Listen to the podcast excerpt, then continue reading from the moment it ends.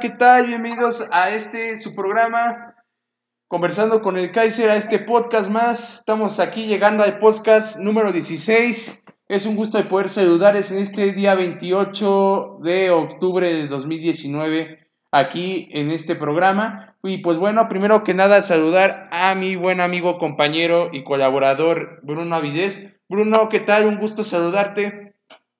Hola, buenas tardes, buenos días o buenas noches a la hora que sea que lleguemos a sus oídos. Ya aquí estamos fresquecitos con toda la información que arrojó este gran fin de semana. Un contraste con lo que habíamos vivido en el pasado. En los pasados fines de semana ya estamos aquí en conversando con el Kaiserian. Un fuerte abrazo, es un gusto estar otra vez aquí y un gusto para todo el público. El gusto es mío, mi estimado Bruno. Igual un abrazo, te mando un abrazo y pues bueno, qué mejor esperar Espero que este programa sea de sagrado y pues bueno, vamos a arrancarnos entonaditos con la información. Empezamos con este gran premio eh, de México que se celebró el día de ayer, donde pues sin lugar a dudas eh, la pasión se desbordó por todos los automotores. Eh, hubo un montón de empresarios que se dieron cita a esta, a esta fiesta, a esta fiesta de la rueda, a esta fiesta donde se quema la llanta, que es la fiesta de la Fórmula 1 donde todos los aficionados de la velocidad se dieron cita ahí en el Autódromo Hermano Rodríguez, de donde pues bueno, fue una fiesta toda la semana en la previa, eh, con algunos fan songs, fan fest, y pues sin lugar a dudas eso fue algo, algo que cautivó a toda, toda la afición de, de automovilismo. Bruno, ¿cómo viste esta eh, fiesta de, de la Fórmula 1? Espectacular lo que sucedió en el Foro Sol este fin de semana. A partir del viernes ya lo veníamos platicando, todo lo que arrojaba este Gran Premio de México y salió de la mejor manera después de. No es. Vaya, no es sorpresa porque siempre ha sido catalogado de los mejores los premios mejores organizados en cada año en el circo de la Fórmula 1 y sin duda que este rompió todas las expectativas, además que rompió récord de audiencia donde ha sido el premio con más asistencia en toda la temporada de este 2019, donde Luis Hamilton se llevó la bandera cuadros en el primer lugar, sorpresivamente solamente hizo una parada a los pits, le sacó todo a su estrategia, todo, toda la goma a sus llantas. Sebastian Vettel de Ferrari quedó en segunda, en la segunda posición y Barteri Bottas, el finlandés, terminó en la tercera posición. Cabe mencionar que el mexicano Sergio Checo Pérez arrancó desde la parrilla de salida a la posición número 11 y finalizó en la posición número 7 abajo de Max Verstappen, donde ha sido la mejor actuación de Checo Pérez en el Gran Premio de México en el Autódromo Hermanos Rodríguez. Sin duda alguna que Checo lo supo hacer muy bien la tarde de ayer en esta fiesta mexicana allá en el Autódromo Hermanos Rodríguez, donde Luis Hamilton, que además hubo un histórico podium porque subió, emergió a la superficie con su monoplaza y ahí fue donde se coronó curiosa esta, esta presentación en el podio donde Luis Hamilton subió con su monoplaza de Mercedes ahí al lado de Barteri Bottas y también de Sebastian Vettel. Sin lugar a dudas, una estampa que va a quedar ahora sí que para la posteridad, que sin, duda, sin lugar a dudas es algo cautivador el ver el, a, este, a este conjunto de, de empresas que mandan sus carros aquí a la Fórmula 1, como lo es Renault, como lo es este Force India, como lo es Red Bull, Mercedes, Racing Point Force, eh, McLaren, Alfa Romeo, Haas, Williams, demás, todos mandan a, a, los pilotos que han venido participando en Fórmula 1 los mandan aquí con la ilusión de poder destacar, va más allá de, bueno, de ganar o no la carrera, se dan a conocer todas estas instituciones que ya tienen bastante tiempo en, esta, en este deporte automotor. Eh, sin lugar a dudas ha sido una, una enorme oportunidad de que se dé cita grandes, grandes empresas, ¿no? Eh, también yo quisiera destacar algo y yo pienso que es, bueno, eh, para mí es trágico porque Raikkonen y Norris se quedaron fuera de la carrera. Eh, que sin lugar a dudas, ese par de pilotos siempre son importantes en cada, en cada tour, en cada, en cada oportunidad en que se da cita todos estos eh, automovilistas que son reconocidos a nivel mundial. Raikkonen sin lugar a dudas es un top 10 y pues bueno, no puedo estar ahí. Norris, pues bueno, sea campechanea entre la, eh, la decimoquinta posición, a veces está en la treceava, a veces está en la onceava, a veces está en la novena. Pero finalmente esta fue una carrera donde, pues bueno, todos los aficionados mexicanos tuvimos ese, esa alegría, como bien ya recalcaba Bruno, de que Checo Pérez quedara en la séptima posición.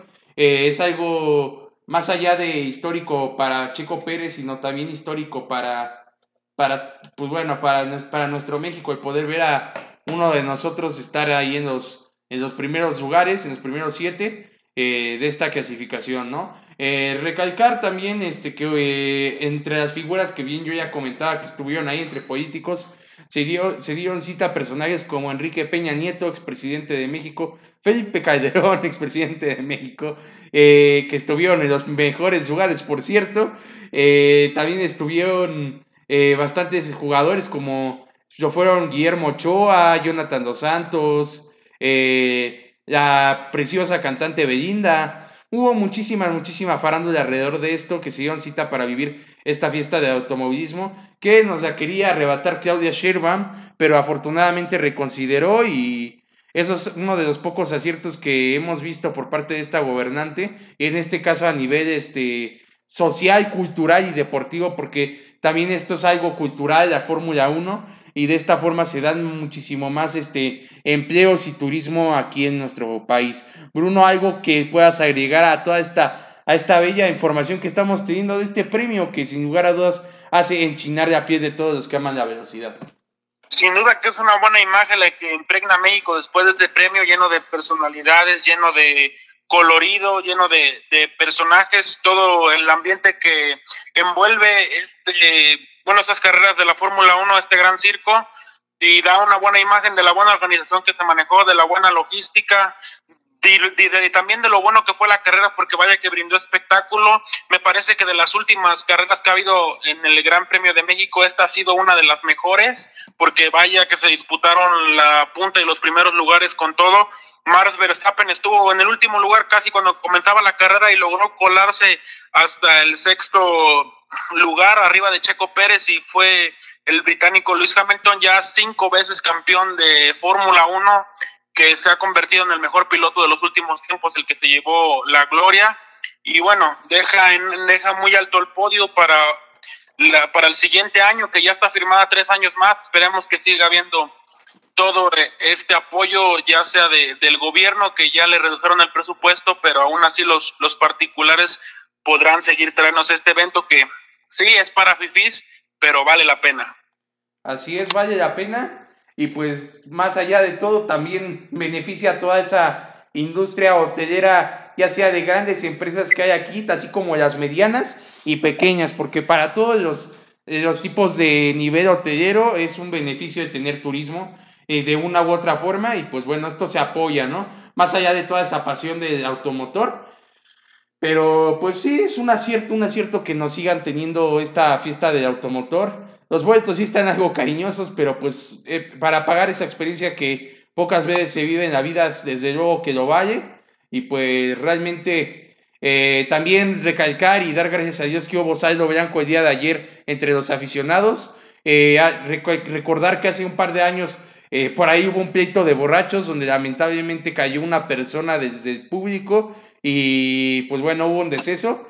Eh, afortunadamente, por segundo año consecutivo antes de que sucediera ese trágico evento hace exactamente tres años, eh, realmente hoy tenemos ese saldo blanco. También a recalcar, porque pues bueno, también importa la integridad de todos aquellos que disfrutan este bello deporte, que es la Fórmula 1.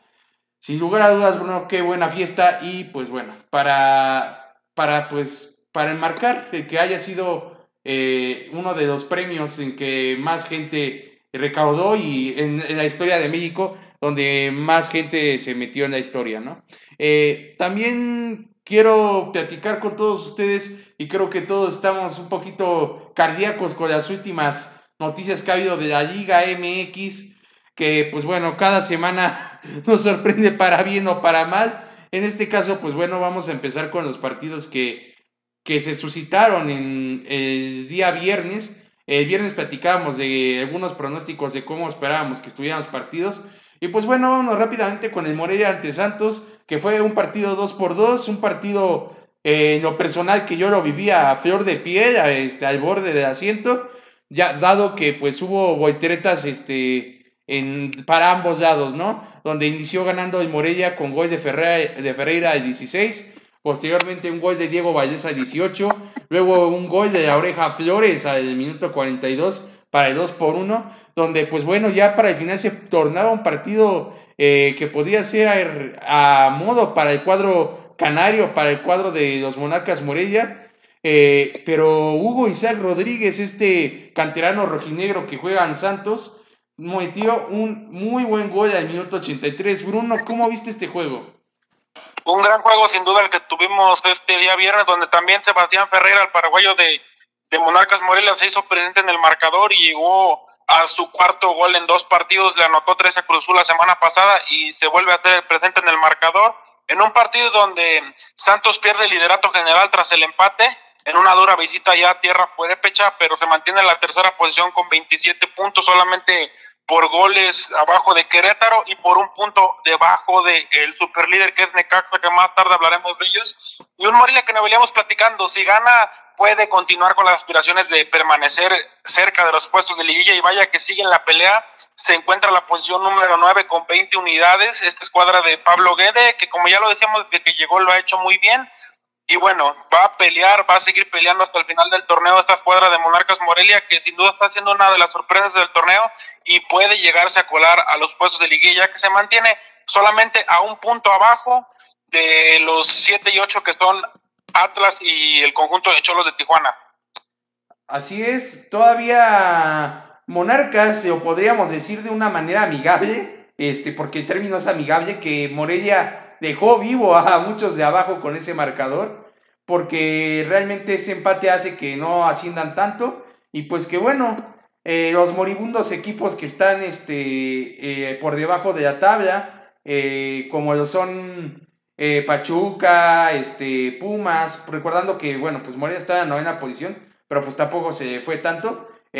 Pumas, Cruz Azul, Monterrey, Atlético San Luis, este, todavía tengan una esperanza de vida, pero realmente pues ya están, en el papel ya están desahuciados, no nos espera nada de esos equipos y no, no es por ofender a los aficionados de dichos clubes, sino que el ambiente se torna un poco hostil en el papel, ¿no?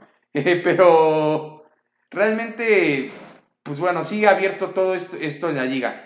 Eh, también tenemos el siguiente juego que fue el Atlas contra Necaxa, que Necaxa, este, simplemente en ese juego se declaró amo y señor de la liga. Realmente, caray, no me cansaré de decirlo, Memo Vázquez, todo lo que toca lo convierte en oro realmente ha tenido en los últimos tiempos bastantes buenas experiencias en clubes y en este caso en Necaxa no fue la excepción, donde pues Necaxa sacó el resultado 2 por 0. Bruno, ¿cómo viste este triunfo de los hidrocálidos?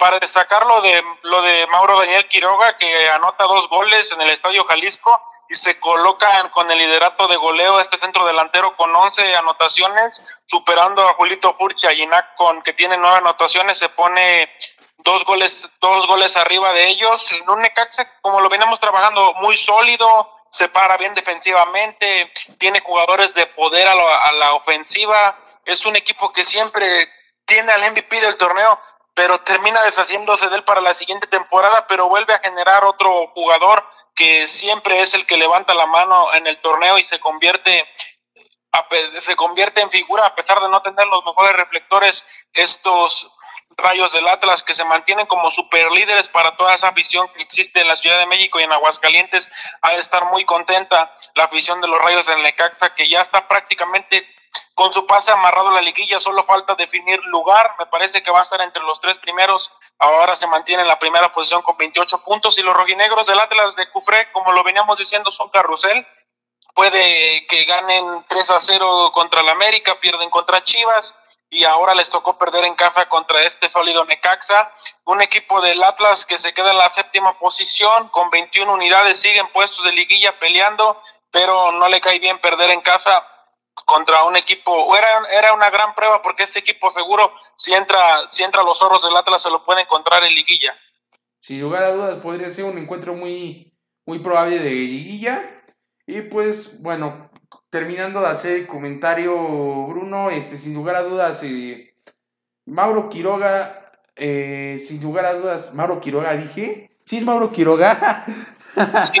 es, Mauro, Daniel Quiroga. Ajá, Mauro, Mauro Daniel Quiroga, sí. Es que, es que tiene un homónimo que, valga la redundancia y aclaración, eh, había un jugador que igual tenía el mismo nombre, pero que jugaba para el lado de Atlas. Así que, pues bueno, aprovechando el, ahí por ahí la disyuntiva, que ahí tiene, tuvo un homónimo en el año 2003 que jugaba para el Club Atlas de Guadalajara, que eh, estuvo una temporada ahí, bueno, dando el dato y el aporte, pero ese jugador que es Quiroga, sin lugar ha dado, ha dado bastante, bastante de qué hablar. Y bueno, no, como bien lo dijiste, es muy probable que en los próximos torneos los veamos en algún otro club, ya sea Tigres, Monterrey, América, Cruz Azul, en algún equipo que tenga la chequera grande, ¿no? Para, para ingresar a sus vidas. Pero en fin, eh, también tenemos el Tijuana ante Veracruz, que Realmente otra vez parecía que el Tibu podía sacar el empate, eh, pero Tijuana, este, con gallardía y con su plantel tan vasto, eh, logró este, ganar este juego, este encuentro, donde por la vía penal Leonel Miranda eh, metió al minuto 56 y Ariel Nahuelpan metió al minuto 76. Y pues bueno, con esto dieron este, sepultura de Veracruz, que para nosotros ya estaba eliminado, pero en el papel estadístico y nostálgico y romántico, este, ahora sí oficialmente, matemáticamente ya está eliminado por completo eh, de este torneo. Y pues bueno, realmente, pues yo, yo, yo, tengo poco que agregar acerca de esto. Esto era Crónicas de una muerte anunciada. Oscar Pareja parece ser que está levantando aquí al, final del torneo y pues sin lugar a dudas quiere afianzarse como un gran equipo con esperanzas de, destacar y de estar en liguilla, ¿no? Para rescatárselo de Tijuana, que con este triunfo llega a 21 unidades y se mantiene abajo de Atlas por cuestión de goles a favor. En la posición número 8, estos cholos de Tijuana que se mantienen ahí en la pelea junto con Morelia, con Pachuca y con Pumas, que ya se apretó un poco el sector de esos dos o tres boletos que van a quedar para la fiesta grande. Tal vez los primeros cuatro o cinco ya estén definidos, pero vaya que le da confianza esto al equipo de la frontera donde Arena Hualpán anota y es su máximo goleador con cinco tantos y bueno, el Tibu ya sabemos lo que se esperaba de este equipo esta temporada. No se puede sostener en primera división y no es sorpresa ni ninguna novedad ni nada del otro mundo que hayan obtenido este resultado viajando allá a la frontera. Así es, se veía venir y bueno, como bien lo dije, crónicas de una muerte anunciada. Y bueno, luego vimos este resultado que fue apabullante, pulverizador, donde realmente el juego de Bucetich eh, tan estratégico. Le pasó por encima a unos Pumas de la UNAM que lamentablemente no vio ni el polvo en la cancha de Querétaro. Eh, quisiera que hace un apunte muy especial. Se me hizo muy injusto el marcador para un jugador que estuvo defendiendo y atacando como lo fue Pablo Barrera para Pumas. Realmente era el único que se le veía sangre ahí. Realmente sin demeritar a los jugadores que seguramente dio el mejor esfuerzo en ese momento pero la verdad ahí destacaba Barrera y pues Barrera no fue suficiente para poder contrarrestar a estos gallos de, de Bucetich que tienen a un defensa emblema que es Jay Pereira, canterano cementero y también ex capitán de las Chivas Rayadas de Guadalajara, que mantuvo su defensa a raya. Y pues donde Jordan Sierra empezó con un gol en el minuto 26, Akeloba el 29 y Triverio al 82, para que los gallos blancos del Querétaro sacaran una victoria bastante valiosa allá en la corregidora. Eh, la verdad, no, no, no, no, no, no, no, no, no se puede creer en cómo Pumas haya, no, no, no quiero decir la palabra obsequiado los puntos, pero que haya dejado ir el partido así de fácil, ¿no? Eso sería el término, el término a decir, porque pues Pumas no metió las manos, repito, quisiera dar la excepción de Pablo Barrera. Hay, todos son un equipo, pero Pablo Barrera sí se vio en ganas, entusiasmo y pues la llamada vergüenza deportiva que en este tipo de casos, en este tipo de derrotas tan fuertes entra, ¿no? Y pues Bucetich, el Rey Midas, solamente eso, eso, eso decir. Bruno, ¿qué opinas acerca de este juego?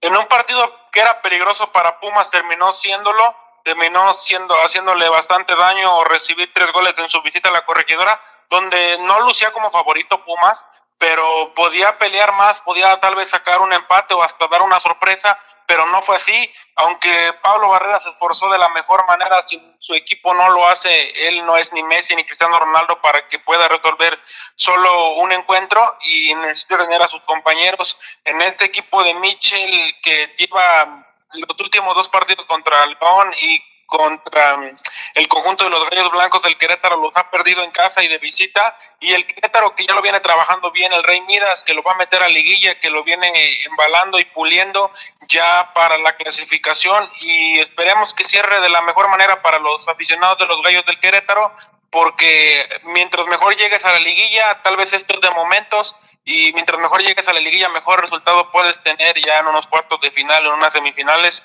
este equipo que sin duda se convierte en el caballo negro junto con Necaxa y tal vez otro por ahí que se llegue a colar, eh, el equipo de Gallos Blancos del Querétaro que lo está haciendo de la excelente manera el Rey Midas. Sin lugar a dudas, y recalcar que acaba de romper un récord de, de, equipo y récord personal de Rey Midas, dado que él fue el técnico que por primera vez nos hizo llegar a más a 26 puntos en un torneo y ahora está rompiendo su propio récord que ya había instaurado él en aquella época de oro donde estaba Ronaldinho, eh, este, y demás. Eh, realmente aquí rompe su propia marca, llega, llega a 27 puntos y ojo ahí, como bien dice Bruno, puede ser el caballo negro y no dudemos ni nos sorprendamos si los gallos pueden dar una campanada y se cuelan por ahí a una zona final o semifinal. Yo pienso que no tiene nada que perder Gallos. Eh, tienen mucha, mucha, mucha menos presión que los demás. Y pues bueno, a ver qué tal, qué tal se desempeña este club Querétaro, que está muy bien dirigido. Y también este, estratégicamente las posiciones, este, bien armado con líderes en cada una de las posiciones. Eh, bueno, también tenemos el Club León que eh, se enfrentó al Atlético San Luis, donde fue un partido bastante, bastante peleado en realidad, en verdad, donde empezó ganando el Atlético San Luis, después este, hubo un empate, un autogol de Mario Abrante, en el 31 volvió a meter gol Ibáñez para el Atlético de San Luis, después empata también al 48, Jan Meneses al 56, este, y, ah, este, quiero aquí hacer una creación, en el 28 sale expulsado Mario Abrante, no fue gol, eh, una disculpa, por ahí fue un error de dato. Eh, después, eh, bueno, el empate de Jan Meneses, después Ismael Sosa al 89, este, concreta el marcador y lo cierra y lo finiquita. Como bien lo dices, Ian, el equipo de León termina haciéndose fuerte en su casa allá en la Perla Esmeralda, donde el Atlético San Luis, con todos los problemas que viene acarreando desde hace algunas semanas, eh, se aleja mucho de la posición de liguilla, tiene 17 puntos, está ahí en la pelea en la posición número 14, pero vaya que va a ser complicado porque a partir de los 20 puntos 19 se está peleando esos últimos lugares a la liguilla y aparte con un nuevo técnico que ya corrieron al profesor este Gustavo Matosas, a este uruguayo que se dice que fue en conjunto de los resultados negativos que tenía y los audios que se filtraron hace esta misma semana, donde lo comprometía bastante, unos audios que se habían ahí filtrado. Y bueno, el conjunto de Nacho Ambriz lo termina haciendo de la mejor manera, se coloca en la posición número 4 de la tabla con 26 unidades y es seguro que va a estar en liguilla para destacar lo de Ángel Mena que se mantiene con siete unidades, con siete tantos en, los goleadores y lo de Nicolás Ibáñez de San Luis, que tiene ocho tantos y se encuentra también ahí peleando el liderato y el campeonato de goleo.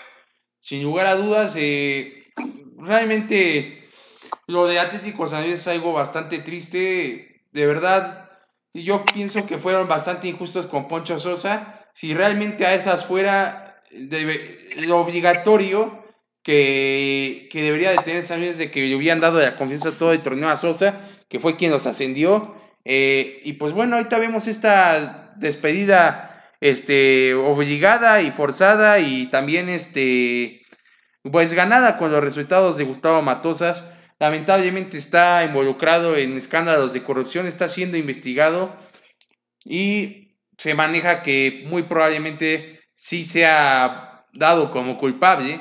Y, realmente si llega a ser culpable estaría cinco años fuera de nuestro fútbol, lo cual sería más allá de una tragedia deportiva, yo diría que una tragedia pues a todos, porque Gustavo Matodas nos ha vendido siempre una, una imagen de un ser humano apasionado, leal, este, que tiene una pasión desmedida por el deporte. Eh, ha sido una persona muy tranquila en, el medio, en los medios, eh, muy familiar. Cada afición la toma como su familia. Recordar toda aquella unión que hubo en su momento entre el Club León y, y Matosas, inclusive hasta cuando cantaba la canción de José Alfredo Jiménez, de, Caminos de Guanajuato, él se ponía desde su banca a entonar con el público. Había un enamoramiento entre aficiones. Este Mató es un, es un apasionado del fútbol y así siempre lo había mostrado. Y esto entra en disyuntiva en la moral que él maneja y de ser encontrado culpable. De verdad que más allá del castigo de cinco años, era para que no dejaran entrar mafia al fútbol, porque eso es lo que Actualmente está predominando más la mafia en el fútbol, eh, hablando con el mejor de los respetos y en el mejor de los sentidos, en ese tipo de negocios internos que hay. Eh, siempre ha existido y realmente eh, el caso de Matosas que saca la periodista Denise Merker, que pues bueno, hay que dar créditos a la periodista y que valientemente hizo la investigación con todo su equipo de noticios Televisa y pues realmente veremos cuál es la culminación de toda esta investigación que, según he investigado yo aparte, tiene un trasfondo bastante enorme, ¿no? Sí, me parece que es el karma tal vez de todo lo que venían haciendo del corrido injustificado de Alfonso Sosa, que se inventó que había dicho palabras o gritos homofóbicos en contra de sus jugadores y que se habían ofendido, les había faltado el respeto. Me parece que ahí el señor Marrero y los directivos de San Luis nos vendieron humo porque lo estaba haciendo muy bien. Poncho Sosa mantenía el equipo cerca de la clasificación de la liguilla, lo tenía alejado del descenso, lo había ascendido además y fue injusto todo lo que le hicieron a Alfonso Sosa. La afición no estaba contenta, Tal vez por eso también se generó aquella, aparte de la mala organización, aquella bronca que sucedió en las tribunas del Alfonso Lastras, porque no sabemos si con Alfonso Sosa, el equipo hubiera ido perdiendo contra Querétaro, porque con Matosas iba perdiendo y eso fue también porque la gente se, se molestó, se prendió en las tribunas. Y yo creo que todo esto es el resultado de la mala organización, de la mala administración que están teniendo. Ahora sí que vamos a decirle a estos principiantes, a estos novatos en primera división, porque es su primer torneo, y bueno, espero que puedan aprender de todo esto que les ha sucedido eh, negativamente para ellos. Ya les vetaron el estadio, les ha ido mal estas últimas semanas. Después de que corrieran a Alfonso Sosa, eso fue, se vino la debacle para el equipo del el Club Atlético San Luis, que bueno, terminará con un técnico interino, el profesor Luis García, el, resto de las fechas que le quedan. Sin lugar a dudas, Luis García, que venía dirigiendo a la sub-20 de Atlético San Luis. Eh, por ahí se hubo algún tipo de bromas. Quiero aclarar porque también mi público en redes sociales, en Jan Gómez Gil, me estuvieron preguntando que qué onda, que si sí es cierto lo que había puesto el doctor García, el narrador de TV Azteca, comentarista, disculpen, por ahí tuvo un error, el comentarista de TV Azteca que, que sin lugar a dudas este, es muy bromista y pues puso ahí que estaba contento de integrarse y ya ya pero simplemente era una broma, un chiste, digamos así, local. Y no, no es él, es Luis García, este, director de la Sub-20 de San Luis, para que no haya alguna duda. Y pues bueno, va a ser el que va a finalizar el torneo. Y pues también por ahí entrar la información de que los dueños del Atlético de San Luis, que son españoles, están este, bastante decepcionados con lo que han visto en la liga en estos, en estos últimos meses. Y realmente por ahí hay algunas disyuntivas en las que están entrando los directivos, por ahí pensando en algún tipo de arrepentimiento de haber entrado a este negocio del fútbol, pero yo pienso que en este sentido, pues todos, todos, todos los equipos de la liga tienen responsabilidad en algo, aunque sean dueños nuevos, eh, todos tienen algún tipo de responsabilidad y pues tampoco es como para a lo mejor que el grupo de Atlético de Madrid deje, deje estas arcas que como que, que son el fútbol mexicano. Yo dudo que, dudo que se vayan, ya hicieron un negocio de infraestructura bastante grande y pues bueno, ya entrado el negocio, pues ya dudo que abandonen este proyecto o se bajen del barco, como vulgar y coloquialmente se dice. Pero en fin, este, sigamos, sigamos con los demás partidos.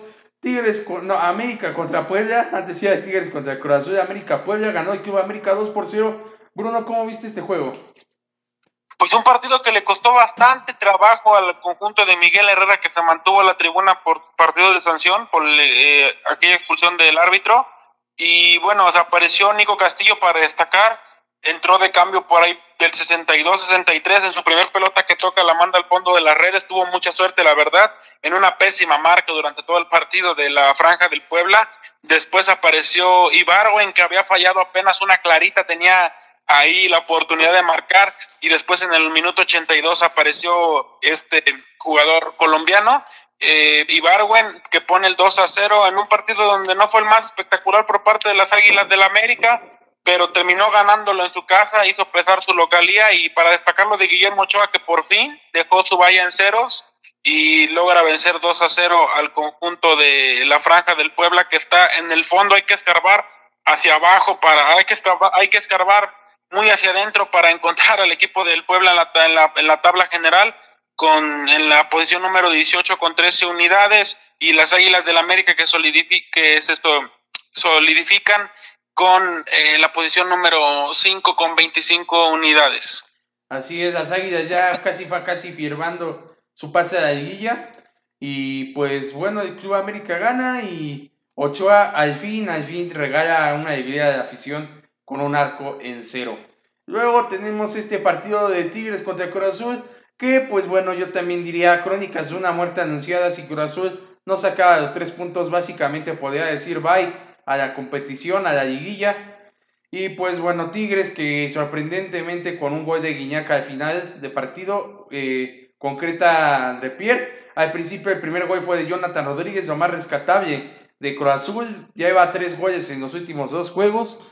Y pues caray, ¿qué, ¿qué, se puede decir Bruno? Sino que, pues bueno, de vuelvo a repetir, crónicas de una muerte anunciada. Cruz está, no puedo decir que ya está eliminado, porque las estadísticas no dicen así, pero está diciendo el adiós al torneo de una manera, pues, bastante, bastante cruel para sus aficionados, ya que no, no se murieron. Ahora sí que, como diría la canción, acábame de matar, ¿para qué me dejas herido? Realmente, Corazón dando, pues, todavía una pequeña esperanza de afición, pero pues con Corazón no se debe esperar nada. Así que, pues, yo diría Afición de Cruz Azul, que Cruz Azul está eliminado, aunque las estadísticas digan lo contrario. Bruno, ¿qué opinas?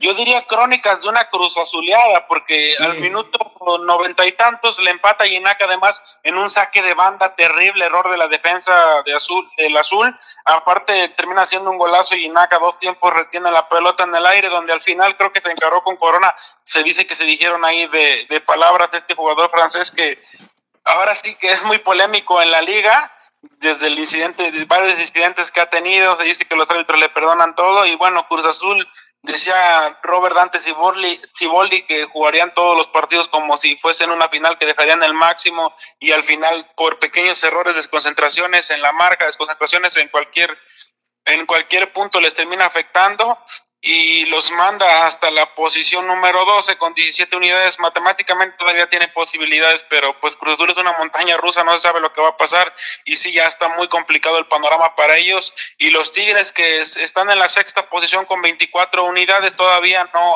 no aseguran su pase a liguilla, pero se mantienen ahí entre los ocho primeros y es casi seguro que van a estar en los ocho invitados a la fiesta grande.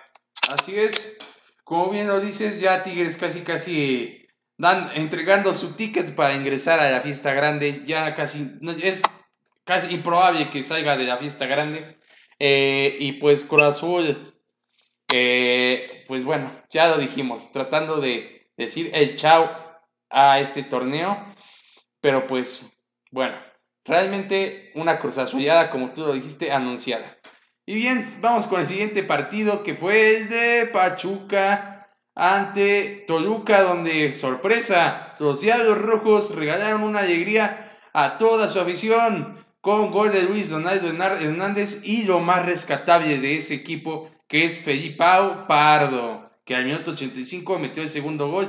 Bruno, ¿cómo viste este juego? Eh, Luis Donaldo Hernández marca el primero al minuto 51, como bien lo dices, y Felipe Pardo, el colombiano, se hace presente en el marcador al 84, donde Alfredo Talavera fue figura, termina parando un penal, me parece que fue a, si no me equivoco, eh, bueno, dime bien el dato, fue a Zambuesa cuando le atajó el penal, fue a Franco Jara que le ataja el penal, el portero Alfredo Talavera que está en su momento otra vez después de tantos altibajos que había tenido y un equipo de Ricardo la Volpe que parece que se va al final del torneo, ya lo, ya lo dijo o es lo que se dice, donde gana 2 a 0 en su casa, tenían que demostrar por lo menos ese poco orgullo que les quedaba a este torneo, un, un equipo de Toluca que ya la tiene muy difícil, está en la posición número 15 con 16 unidades, ya quiere se pone a jugar ya cuando el, torneo está nada de terminar y también una mala un mal resultado para Pachuca que esto este resultado estaba en la pelea y este resultado lo aleja con 18 unidades en la posición número 10 todavía con con posibilidades, pero vaya que se le nubla el camino hacia la liguilla a la escuadra de Martín Palermo, que lo había hecho muy bien en Copa Media Semana, pero no puede ganar en Toluca, donde se hace presente el colombiano, la figura del equipo, Felipe Pardo. Así es, la figura del equipo a destacar, Felipe Pardo, que desde un punto de vista total y meramente personal es lo mejor, lo mejor de Toluca en todo el torneo, absolutamente un jugador de mucha garra, de mucha entrega y muy rápido, este Felipe Pardo. Pero en fin, eh, después tenemos este juego entre Juárez y las Chivas Rayadas de Guadalajara, donde Darío Lescano empieza ganando para el cuadro de Juárez eh, con un gol al 13 y eh, Jesús Molina al 49 eh, da el gol, el gol del empate. Y después la Chofis. Este jugador que parecía que no había estado entrenando en Chivas por muchísimo tiempo. Dice, ¿qué onda? Ya llegué. Y mete el gol en el último minuto, en el minuto 92. Para sacar este triunfo bastante sorpresivo de las Chivas Rayadas de Guadalajara. Algunos que otros este, payasos dicen que el efecto Peláez, pero yo diría que más bien aquí la, fortuna acompañó a, la Chofis López, que pues realmente a final del partido se encontró con un gol eh, y concretó este triunfo de las Chivas Rayadas. Sí, como bien lo dices, Alfredo Tena ha mejorado un poco al plantel de Chivas, eh, el, bueno, el juego, el trabajo que ha hecho en estas últimas semanas, ya le está impregnando un estilo donde tuvo suerte en este partido con pocos reflectores relativamente lo que pasara no iba a ser de gran trascendencia en la tabla, ya que se mantienen en la posición número 16 Chivas con 16 unidades y en la posición número 17 Juárez con 14 unidades. También ya están muy, muy alejados de las posiciones de la liguilla. Unos equipos que quieren cerrar dignamente el torneo importante para Chivas, que su gran afición que tiene ir a ganar en Juárez. Las victorias siempre son buenas y se corrige mejor ganando, pero hay que, hay que recalcar que estos dos equipos no van a estar en la fiesta grande y bueno, se va a seguir hablando de ellos para los siguientes torneos. Así es. Básicamente lo que yo añadiría es de que un duelo directo de descenso y tres puntos que no le caen nada mal a Chivas, ¿no? Realmente para subir en, la tabla de descenso, pero de ahí en fuera algún otro interés honesto y mediático, pues no, no lo hay por este juego. Pero en fin. Bueno, ahora vamos rápidamente a lo que sucedió este fin de semana donde cabe destacar que la Real Sociedad ganó 1 por 0 ante el Celta de Vigo. Eh, también hubo otros resultados como la victoria entre el Atlético de Madrid y el Atlético de Bilbao, donde ganó el Atlético de Madrid con gol de Saúl Íñiguez y Álvaro Morata, este juego que fue bastante, bastante ríspido eh, entre, en un principio. Eh, parecía que el Athletic de Bilbao tenía el dominio del juego y después cae el gol de Íñiguez, donde después de ese gol, sorprendentemente el Bilbao siguió teniendo posesión del balón y estuvo peleando en el juego, pero finalmente Álvaro Morata acaba con las esperanzas de eh, cuadro de Bilbao, el, el cuadro bilbaeta, eh, destacar que Héctor Herrera sí tuvo participación, afortunadamente para él. Vio participación algunos minutos, me parece que fueron 24 minutos los que vio de acción Héctor Herrera. Y el, jugador Héctor Herrera, eh, pues bueno, vio minutos afortunadamente y participó en esta victoria del eh, Bilbao. también, por último, en los resultados que destacan en la Liga Española, el Sevilla, el Sevilla de Chicha, gol Chicharito, eh, ganó 2 por 0, donde Javier Hernández Balcázar, que por cierto una estampa muy bella, salió a, la presentación de los jugadores en la salida de la mano de su hijito bebé, que recién nacido, tiene menos de un año, Noah. Eh, en el minuto 69 Chicharito marca el primer gol, pues después Lucas Ocampos el 78 para cerrar este 2 por 0. Y bueno, Ahora vamos a la Premier League con mi eh, amigo Bruno que nos va a decir qué tal estuvieron estos juegos del fin de semana. Bruno, voy contigo. Así es, arrancó la Premier League, la jornada número 10 el día viernes, como ya lo habíamos mencionado, es el mismo día donde Leicester le pega en su visita al Southampton 9 a 0 en un, en un resultado escandaloso.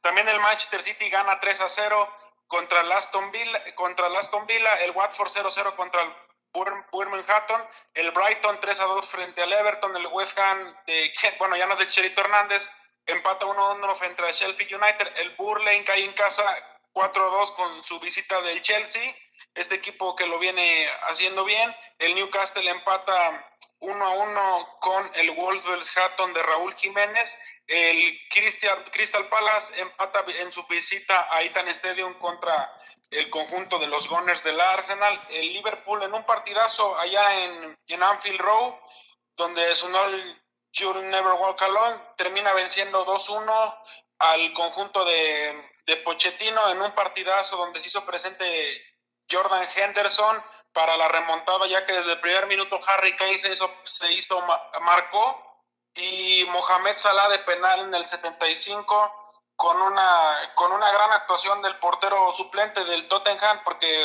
Lloris está fuera, Casa, Casa Amiga, donde fue figura sin duda en el partido para que no golearan más a este equipo de Londres contra el equipo de Liverpool. Con estos resultados, me faltó el partido también de el Manchester United contra el Norwich, que gana al Manchester United 3 a 1 en su visita a Norwich, y con estos resultados la Premier marcha con el primer lugar Liverpool con 28 puntos, solamente ha empatado un partido y ha ganado los otros nueve, en la, no ha perdido ninguno, en, la segunda posición se encuentra el Manchester City con 22 unidades, en la tercera el Leicester City dando la sorpresa otra vez con 20 unidades, también el Chelsea se encuentra con 20 unidades en la posición número, número 4, peleando los puestos de Champions y el Arsenal los Gunners se mantienen en la, peleando los puestos de Europa League en la posición número 5 contra, eh, con 16 unidades. Estos son algunos de los resultados de la Premier y el Manchester United está abajo del Crystal Palace en la posición número 7 con 13 puntos. Así es, una Premier League que estuvo bastante, bastante reñida. Y bueno, vámonos rápidamente a la Serie A, donde en el Spy contra Napoli, para desfortuna de los este, mexicanos, pues no vio acción eh, este Chucky Lozano. Eh, sigue dando ahí un poco de reposo después de su lesión. Y pues bueno, un empate donde fue un golazo de Milic eh, en el minuto 9. Y después en el 16 para el Spal, un golazo de Kurtic.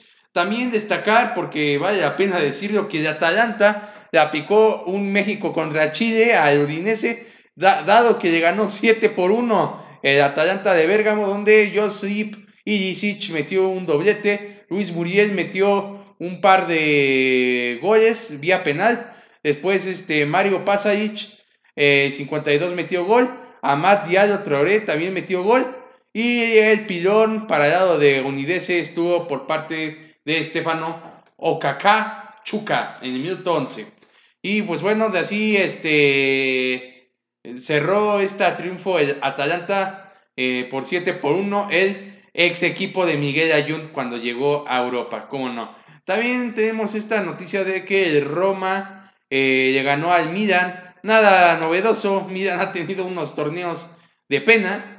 Y pues este, finalmente lo vuelve a reafirmar con esto. Edín Seco metió gol al 38, Tío Hernández al 55 y solamente dos minutos después concreta la victoria para la Roma, Nicolo Saniolo con un estupendo y elegante gol que firmó para así quedar el 2 por 1 entre la Roma y el Milan, donde la Roma salió triunfadora.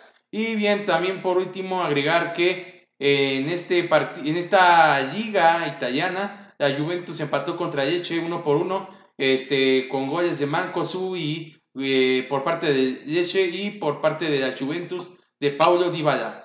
Eh, Inter quedó 2 por 2 ante el Parma donde metió gol Candreva el 23. Eh, después empató Jan Caramó para el Parma. Después metió Lukaku el 51. Y después este Yerviño que tuvo el gol del empate antes que Lukaku al minuto 30. Y bueno, esos son los resultados más importantes de la liga italiana. Y bueno, eh, ahora nos vamos con Bruno que nos va a hablar de este eh, maravilloso deporte que es la NFL. Bruno, vamos contigo para hablar de este deporte del emparrillado donde, caray, que hubo enormes partidos para la NFL. Así es, vámonos rápido con los resultados de la NFL de la semana número 8. El día de ayer, ya que son bastantes, los halcones marinos de Seattle derrotan 27 a 20 a los Falcons de Atlanta, que vienen siendo una lágrima esta temporada. Los cargadores de San Diego por un punto bueno, perdón, los cargadores de Los Ángeles ahora 17 a 16 frente a los Osos de Chicago y los Bucaneros de Tampa Bay caen frente a los Titanes de Tennessee 23 a 27, los Bengalíes de Cincinnati que, vaya que son una tristeza esta temporada caen frente a los Rams de Los Ángeles 24 a 10, Jets 15, Jaguars 29.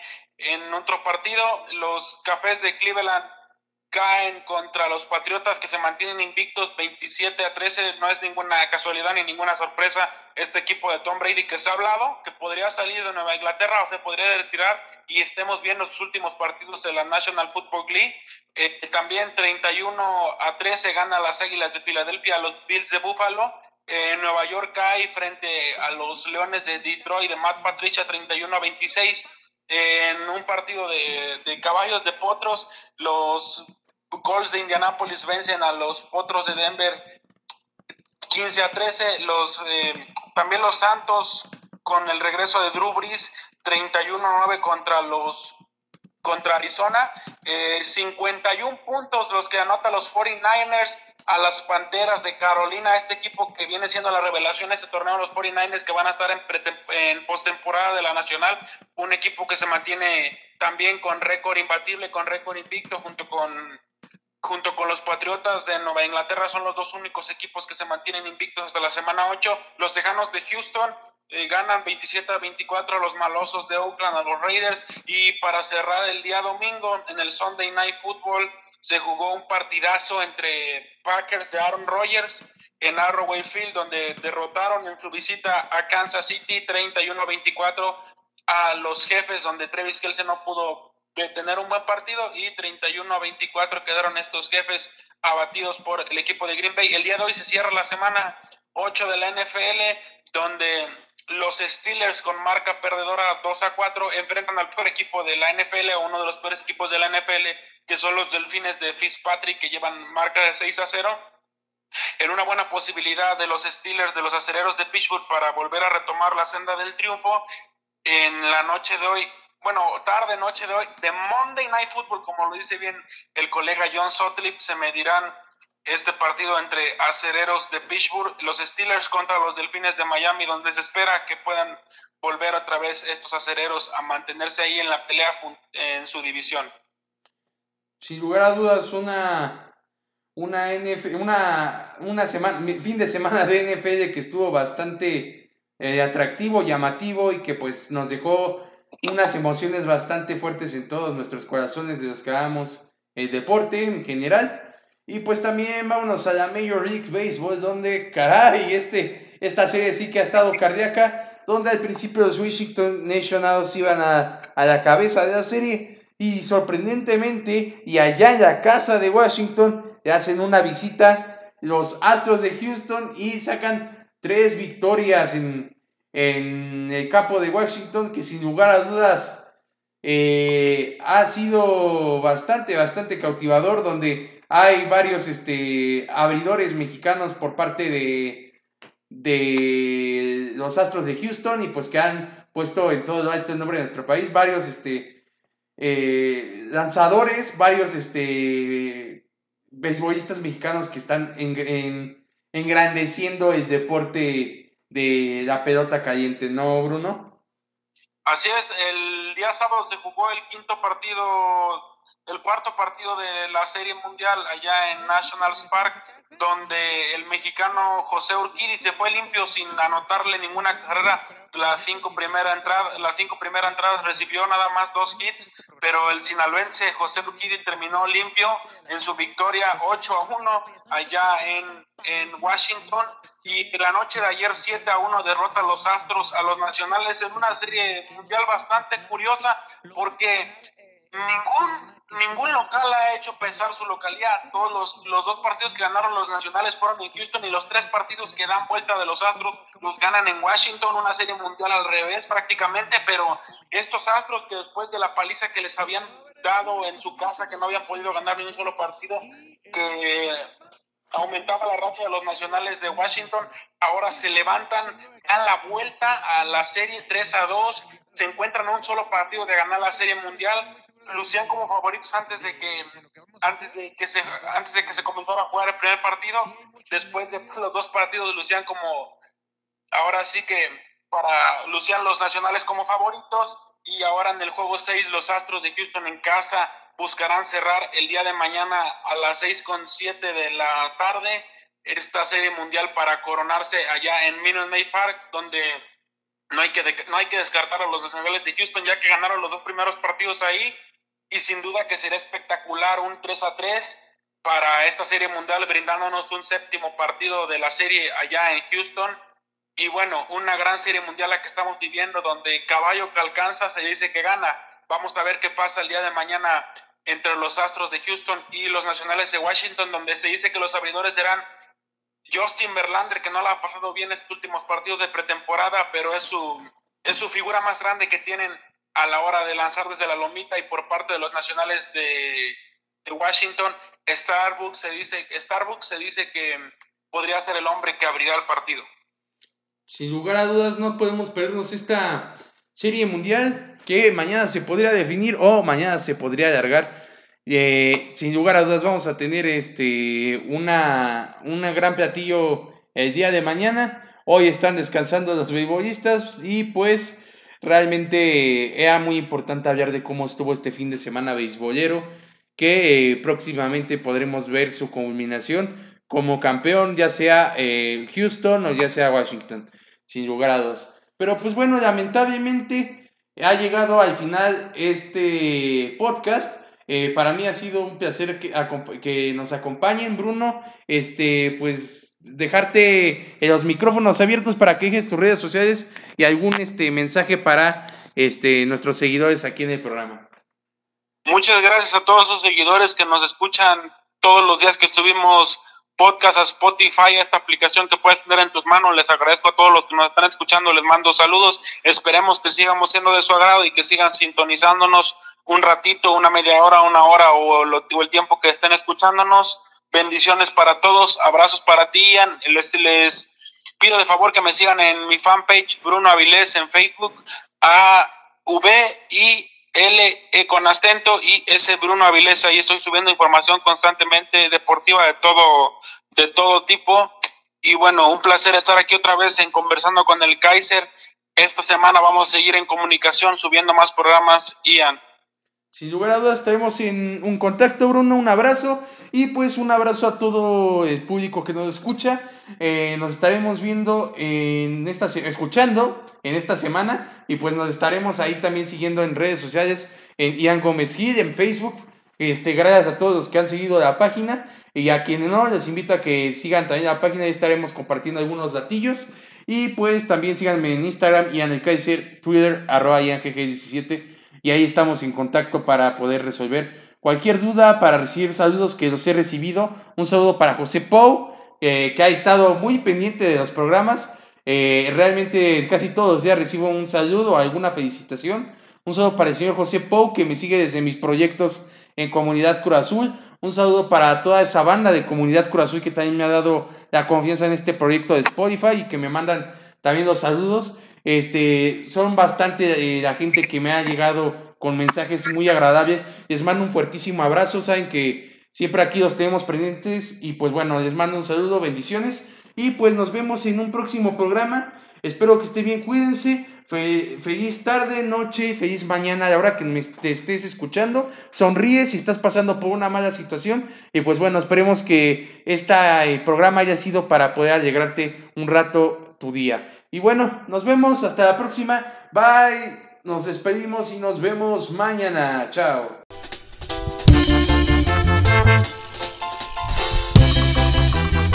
Siéntelo en tu corazón, man, relájate, cúrate, man, esto es medicina.